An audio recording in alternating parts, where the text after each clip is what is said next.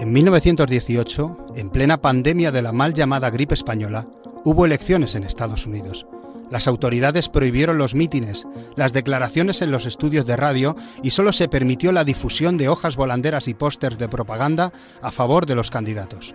¿Se imaginan si, como consecuencia del coronavirus, dejáramos de escuchar la actual campaña electoral y solo pudiéramos recurrir a mensajes escritos?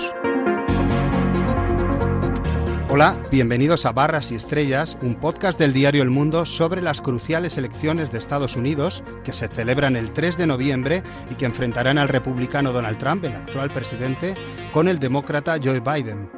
Soy Alberto Rojas, redactor de la sección de internacional del diario El Mundo, y estás escuchando el primero de los tres episodios de este podcast.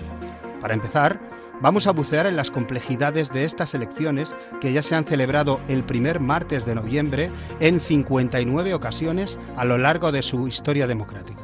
Will you shut up, man? Listen, who is on your list? So you can, in fact, say goodbye. You would have lost far How more many people. people? This is the same man. It's who all told set you, up. Even the people who testified. Stand back and stand by. But I'll tell you what. I'll tell you what. Somebody's got to do something about Antifa and the left. How many of you were in a situation where you lost your mom or dad and you couldn't even speak to them? You had a nurse holding a phone up.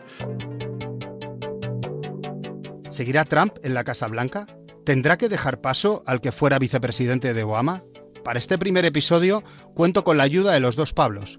Pablo Pardo es nuestro corresponsal en Washington y lleva en su currículum unas cuantas coberturas electorales. Pablo Scarpellini escribe para El Mundo desde Los Ángeles y tiene también mucha experiencia en coberturas políticas y cinematográficas, que muchas veces se confunden en Hollywood. Comenzamos. Hola Pablo, ¿cómo estás? Muy bien, gracias. ¿Qué tal vosotros? Sé que te encanta bucear en los bares y en las coctelerías de Washington para medir el ambiente electoral y palpar de qué se habla en esas barras de madera y latón clásicas de, de- de, digamos de la capital política de Estados Unidos. ¿Cómo se está viviendo, cómo está viviendo Washington eh, estas elecciones tan extrañas? Eh, bueno, Washington eh, es una ciudad bastante extraña en, en general eh, y en este caso lo es todavía más porque prácticamente está mm, todo cerrado por, eh, por culpa de la, de la pandemia. Entonces, digamos que no hay prácticamente actividad. Todos los eventos de los think tanks, todos los eventos de los lobbies que siempre se hacen, siempre hay muchísimos cada día, docenas y docenas y docenas de ellos. Tener en cuenta que en Washington hay solamente think tanks, cientos de ellos, que en realidad muchos de ellos son lobbies encubiertos. Eh, no se hace ninguno. Todas, eh, todas esas actividades se llevan a cabo por medio de Zoom, por medio de Webex, eh, por medio de, de diferentes Ujú. sistemas online. Con lo cual nos estamos perdiendo todo eso y está siendo todo muy online y está siendo todo muy extraño, digamos. Eh, no hay manera de, mm, de pulsar, mm, por un lado, cómo está la ciudad y por el otro lado también eh, Washington es una isla en Estados Unidos, es muy diferente del resto del país y por consiguiente eh, lo que se dice en Washington no coincide necesariamente con lo que se dice y se piensa en otros sitios de Estados Unidos. Y esto también lo estamos notando mucho porque estamos teniendo los viajes muy limitados fuera de, de Washington. Si uno se concentra en Washington, eh, está claro que Joe Biden va a ser el presidente, pero cuando uno sale de Washington ya a 30, 40 kilómetros de la ciudad, todo el país está lleno en todas las zonas rurales de banderas de Donald Trump, de Donald Trump y Mike Pence, eh, no más chorradas o no más gilipolleces, es uno de los eh, eslóganes, no more Ujú. bullshit, y digamos que hay eh, una división muy clara. Y captar esta división es muy complicado, no solamente para los periodistas, sino también para los que hacen encuestas. Es lo que te iba a preguntar. ¿Es difícil poder contar unas elecciones como periodista español con unas particularidades tan diferentes a las elecciones en España? Sí, eh, las elecciones en Estados Unidos son muy diferentes de, de España. Todo en Estados Unidos es muy diferente de España y Europa. Yo creo que hay una, una sensación eh, errónea en, eh, España y en Europa de que Estados Unidos es más o menos como si dijéramos una- un espejo eh, nuestro al otro lado del Atlántico. Probablemente eso se deba al hecho de que la cultura estadounidense está muy presente, las series de televisión, Hollywood, la música rock, eh, muchas celebrities, etcétera. Pero en realidad Estados Unidos es un país muy diferente, con una mentalidad muy diferente de la que tenemos en Europa en muchas cosas.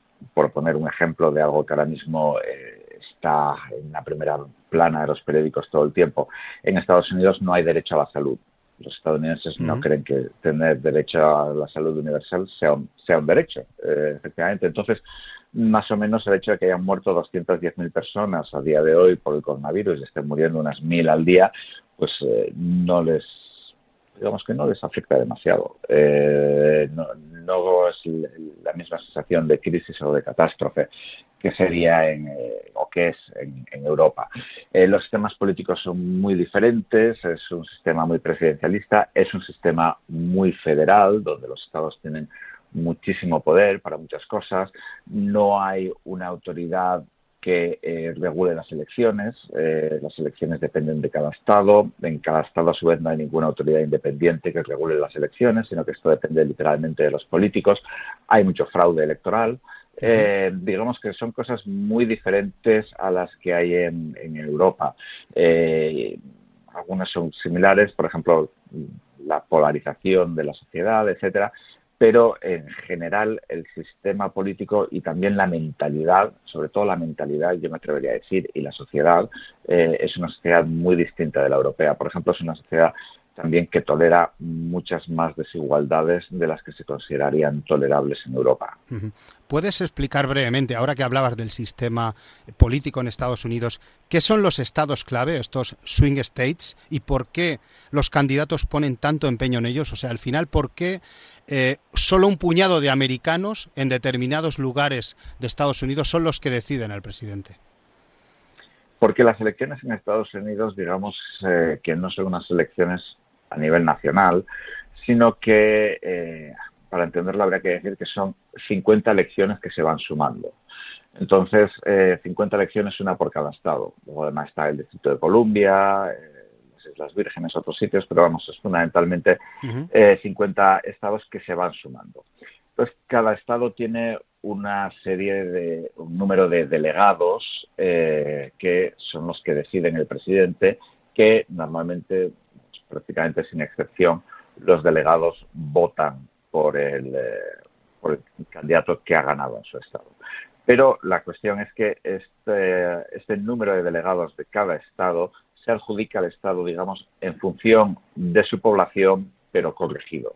No vamos a entrar aquí en el, método, aunque en realidad es un método muy sencillo, pero digamos que esa es la cuestión.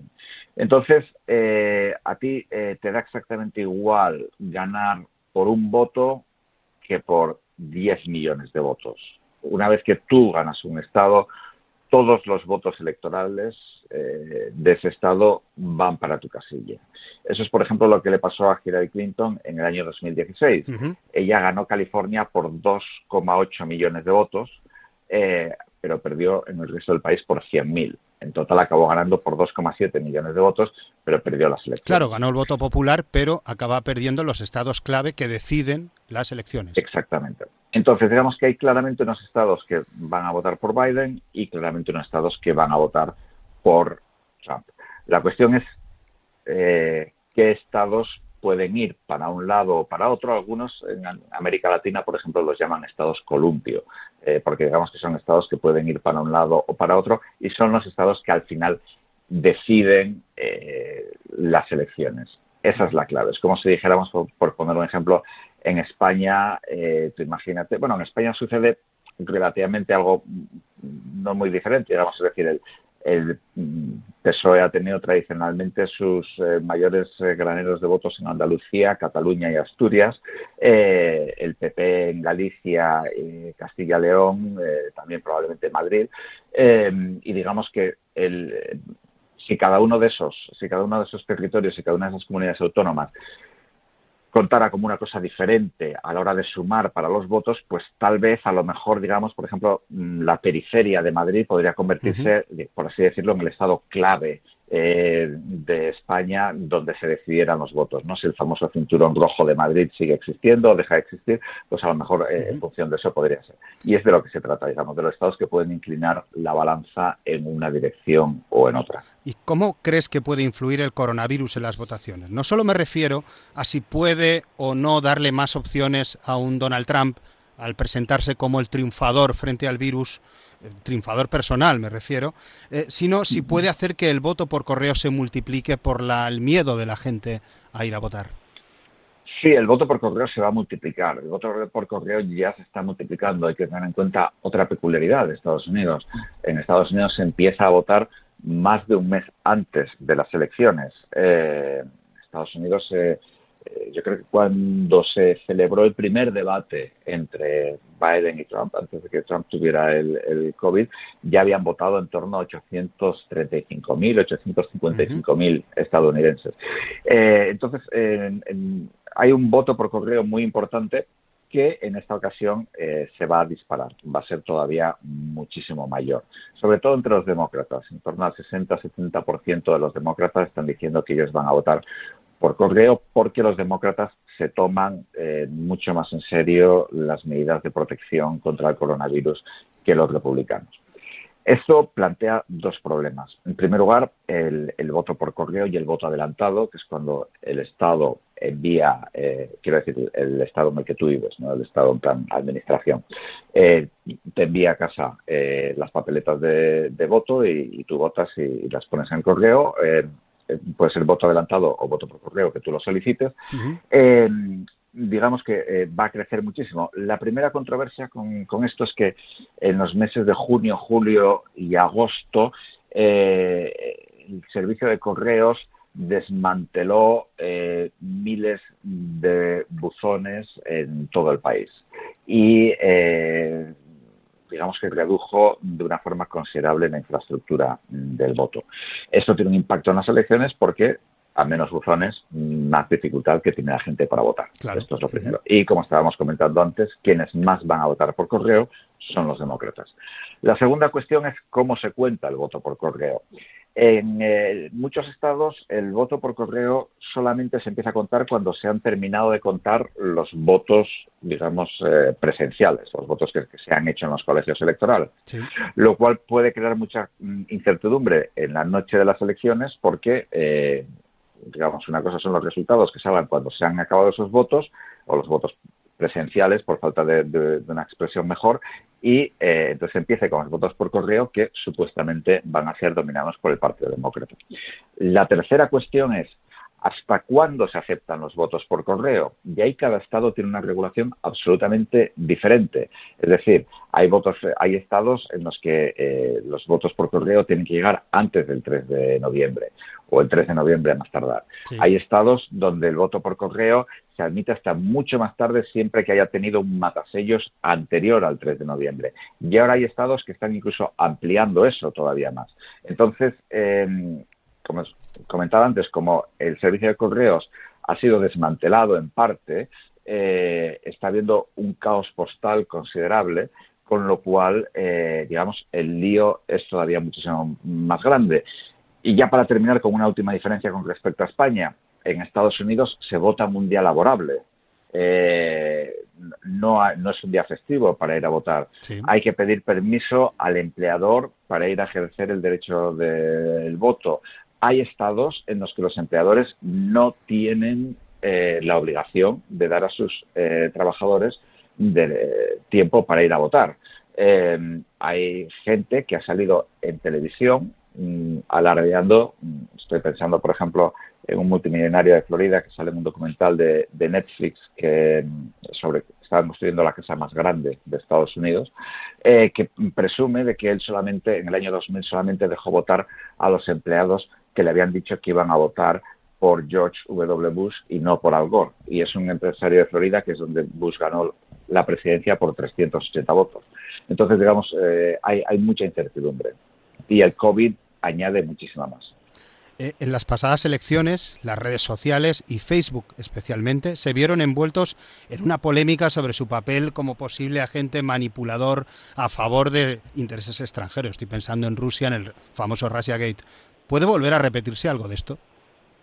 Sí, eh, está habiendo muchísimas informaciones eh, y muchísimas denuncias de, digamos, páginas web, sobre todo en, Facebook, eh, creadas, digamos, desde Rusia o desde terceros países, eh, Facebook ha cerrado eh, cientos de páginas, pero todavía siguen otras muchas. Y luego está el, problema fundamental de las redes sociales, que es que eh, en virtud de una ley, de una, de una reforma de la ley de comunicaciones, creo que es de 1996, las redes sociales no son responsables de lo que se ponga en ellas. Entonces, digamos que hay multitud de falsas noticias en Facebook y en Twitter, sobre todo, sobre eh, la campaña electoral, pues eh, acusando de todo tipo de teorías conspiratorias a los candidatos. Eh, es lo mismo que cuando a nosotros en, en, las redes sociales, a los periodistas, pues nos llaman eh, pederastas, asesinos, eh, lo que haga falta. Las redes sociales legalmente no son responsables de lo que se diga en ellas. Y sí, eh, sigue existiendo un problema de una magnitud inmensa. No sabría decir exactamente si es tan grande como el 2016 o no, pero sí que ha habido informes del Congreso denunciando que Rusia está digamos, interviniendo en Facebook para crear división, que es de lo que se trata en último término, crear división en, las elecciones. Pablo, muchísimas gracias por todo. Te seguimos leyendo en elmundo.es y te esperamos para el siguiente episodio de este podcast sobre las elecciones de Estados Unidos. Muchas gracias a vosotros.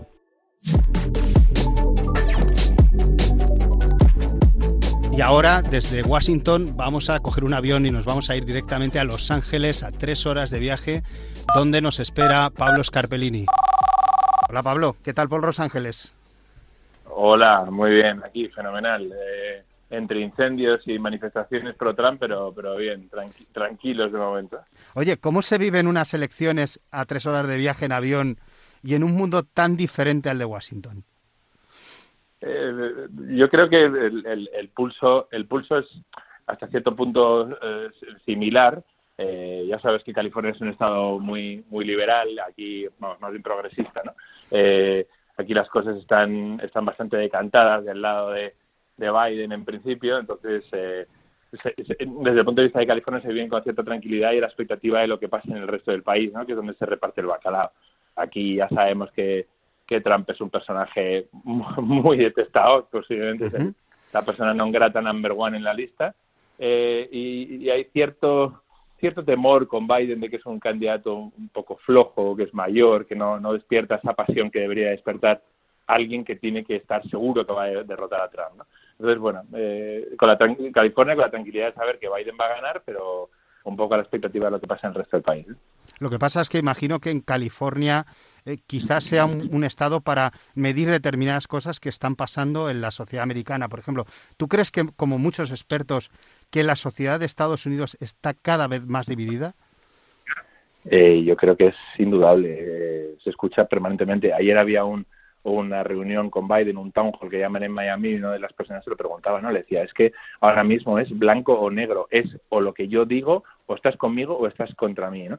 Y, evidentemente yo creo que eh, estamos en un momento en que las posturas son totalmente irreconciliables en, en asuntos muy importantes, ¿no? En, en cosas como el cambio climático, como el tema del, del, feminismo, el tema del Obama, que eh, el aborto, incluso estamos ahora sobre la mesa con lo del tema de la, de la nominación al Tribunal, al Tribunal Supremo de, de, de ¿no? Eh, eh, hay una polarización brutal y yo creo que, que, que, en gran parte se explica por la figura de Donald Trump, ¿no? que es un eh, que es un, eh, con un estilo no más allá del populismo, ¿no? de tipo totalitario que, que, provoca que los que le odian le odian a muerte y los que le defienden tienen un motivo para sentirse identificado y por lo tanto eh, sentir que por fin se pueden movilizar por alguien que realmente les escucha, que les entiende, que representa sus valores, ¿no? que, que, en cierto sentido están en decadencia. ¿no?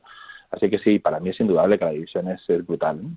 ¿Cómo ha sido este año en esta carrera la lucha por ganar el voto de las minorías negra y latina por parte de los candidatos? Yo recuerdo en otras elecciones que incluso los candidatos se lanzaban a decir unas palabras en español y tal para intentar captar el voto. ¿Cómo ha sido este año? Eh, yo creo que este año ha sido más bien inexistente. Eh, por parte de por parte de Trump eh, yo diría que incluso ha hecho más méritos para perder votos que para ganarlos eh, ya, ya vimos que en el en el en el debate con, con Biden hace unos días se negó a, condenar a los grupos supremacistas blancos eh, y, y, además se ha manifestado claramente en contra del Black Lives Matter con lo cual en ese sentido muy mal no y luego tuvo un evento en términos latinos tuvo un evento en Las Vegas en, Nevada, perdón, hace, hace unos días por los latinos, pero, pero poca cosa más, ¿no? Eh, y en cuanto a Biden, eh, Biden también suspende en ese aspecto porque tradicionalmente el voto latino se decanta por los demócratas, no, importa quién se presente, eh, pero las cifras dicen que, que, está mucho peor que Hillary Clinton hace cuatro años. ¿no? La última encuesta le daba nueve puntos menos en términos de voto latino. Y con Bernie Sanders en las primarias se vio claramente ¿no? que el voto latino, especialmente el joven, se decanta claramente por una opción mucho más izquierdista, mucho más renovadora. Eh, y, Biden representa una opción más de centro, más conservadora y no conecta tanto con, con, los latinos, con lo cual en ese aspecto suspenso para los dos, yo creo. Hablando de esa división eh, que citábamos antes, eh, ¿se percibe que la gente compre, por ejemplo, más armas ahora mismo en, ante estas elecciones tan polarizadas? se habló, bueno, las fotos dieron la vuelta al mundo, ¿no? Aquí en Los Ángeles, que eso era espeluznante, ¿no? Porque es una ciudad muy progresista donde yo, desde luego yo no conozco a nadie que tenga un arma en su casa ¿no? Eh, y conozco a mucha gente ¿no? Eh, y había colas de gente para comprar armas sobre todo con el tema del movimiento del Black Lives Matter Entonces, es un poco el es un poco el temor la incógnita de qué puede pasar dentro de unos días cuando cuando cuando se los resultados de las elecciones eh, si no sale Trump que es lo que parece que indican las encuestas cómo puede reaccionar el público republicano, ¿no? conservador, especialmente los grupos radicales, ¿no? si va a haber si va a haber movimiento o no. Ayer una analista me decía que está convencida, ¿no? de que de que van a montar el pollo en algunas partes del país, ¿no? que van a ir, se van a presentar armados para amedrentar a los votantes. Vamos a ver qué pasa. ¿Cómo se le explica a un, a un lector español o a un oyente español la presencia o la existencia de este tipo de milicias, de, de cientos de, de miembros armados hasta los dientes que son capaces de controlar determinadas zonas del país. Es que es algo eh, impensable para en Europa, ¿no? Es, es, impensable en Europa porque aquí ya sabes que la cultura emana del, lejano oeste, de la tenencia de armas, del sentir que la gente aquí uno de sus derechos principales, de hecho es la, es la segunda enmienda de la Constitución, ¿no? Eh, el derecho a portar armas, a, a defenderte, que no solamente contrasta con Europa, contrasta con el vecino del norte, en Canadá, ¿no? En Canadá la gente, en muchos de los sitios duermen con, las puertas abiertas de sus casas porque no hay temor a esa clase de incidente, ¿no? Es una cultura violenta eh, que emana de eso, o por lo menos una parte importante de la sociedad, eh, y estos grupos son un poco el, reflejo de lo que ha pasado en Europa, en otras partes, ¿no? Como en, Alemania y, en Holanda, donde grupos de neofascistas, de, de supremacistas blancos que sienten amenazado su estilo de vida, eh, que se sienten con el derecho a, armarse, bueno, es legítimo, porque armarse aquí es muy fácil, eh, pero el resto sí, es un fenómeno bastante bastante inexplicable, bastante preocupante. Eh, Trump los ha legitimado, ha legitimado el odio a todo, ¿no? a los inmigrantes, a las mujeres, a, a todos los a todos los grupos que representan minorías y por lo tanto esta gente se ha crecido, han, podido salir de las sombras y dan entrevistas a medios a medios grandes como CNN o como Fox, dan la cara, ya no se esconden tanto, tienen, han crecido su número, el número de, usuarios, el tráfico en Internet de sus páginas. Eh, bueno, esperemos que sea una, una ola pasajera si, si Trump abandona la Casa Blanca. De lo contrario, van a surgir más y más, yo, yo me temo. Eh, ¿Cómo vive Estados Unidos, sobre todo la costa oeste, que es la que conoces o en la que vives, una noche electoral? ¿Hay algún tipo de ritual que se repita en todo el territorio mientras se produce, por ejemplo, recuento? Eh, en general, no, eh, porque es un martes la, votación, ¿no? Siempre el, el, el, martes de noviembre. Día laborable, vamos. Es un día laborable y por lo tanto, al no ser festivo, pues no hay tradición como, como otras fiestas del 4 de julio, de Thanksgiving, que, te, que se juntan las familias y hacen, un, hacen unos, eh, marcan unos banquetes espectaculares. En este caso, la gente, generalmente la mayoría, procura madrugar todo lo que puede antes del trabajo para poder votar eh, y después, si no alcanzan, no les da tiempo, después de después del trabajo pues van a van a votar y ya, ya habéis visto las, las, las fotos de cada año que las filas son son muy largas y siempre hay protestas de gente que no le ha dado tiempo a votar porque tenemos colegios electorales a las 8 ritual como tal no pegarse a la tele eh, si eres una familia tradicional normal que no has tenido una participación explícita en las elecciones, no hay un ritual como tal, ¿no? Salvo estar pendiente de las elecciones. Y me consta que hay mucha gente que pasa olímpicamente del tema, que no que ni lo sigue, ni ve la televisión, escucha la radio y se entera al día siguiente de quién ha ganado y sigue su vida normal, ¿no? En este caso, yo creo que este año va a ser distinto, primero por primero por la pandemia, eh, la gente se quedará más en casa por eso, porque tradicionalmente hay mucho menos movimiento de lo que había antes de la pandemia, y también por esto que hablábamos, ¿no? por el temor a que haya algún tipo de, de incidente, de revuelta. Aquí donde vivo yo en, en Pasadena, que es un sitio bastante tranquilo, eh, el domingo hubo una manifestación a favor de Trump. Hubo un desfile de coches impresionante que venían desde muy lejos, venían como desde 20 kilómetros, con sus pickups gigantes, las banderas americanas, pitando, y salieron vecinos a gritarles, a increparles, a insultarles. Entonces se respira la, la, tensión en el ambiente y yo creo que eh, hay gente, tengo amigos que han decidido irse a México porque no quieren estar aquí en las elecciones por temor a lo que lo que pueda pasar, ¿no? Que haya un incidente, no solamente en la noche electoral, sino en los días posteriores. En caso de que haya dudas o que Trump ya ha dicho que no va a reconocer las, los resultados si no sale ganador y se monte un, escándalo gordo, haya problemas, tenga que intervenir el Supremo, eh, sí, puede ser, puede estar. Yo no descarto que, que, vaya que vaya a subir la tensión. Muchas gracias, Pablo, desde Los Ángeles. De nada, Alberto, a ti. Un abrazo muy fuerte. Esto ha sido todo en la primera entrega de los podcasts de la sección internacional del diario El Mundo sobre las elecciones de Estados Unidos. I will always put America first. First. Would you shut up, man? United States. United States. I'm not going to answer the question Why because, would you answer that because question? the question is, would you shut up, man?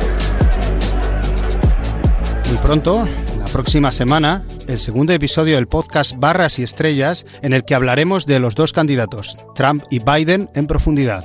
No te lo pierdas. Gracias a todos los oyentes y lectores del mundo.es.